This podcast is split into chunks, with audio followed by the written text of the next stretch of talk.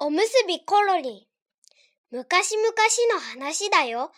山の畑を耕して、お腹が空いたおじいさん。そろそろおむすび食べようか。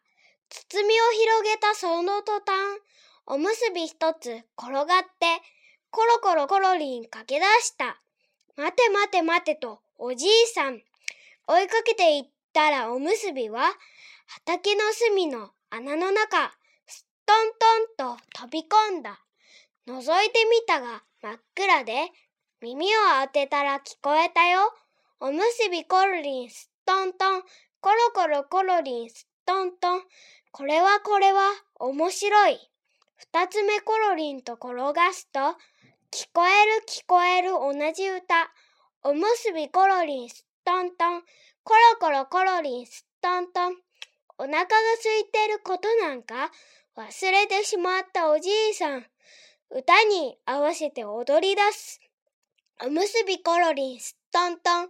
コロコロコロリンストントン。とうとう足を滑らせて、自分も穴へストントン。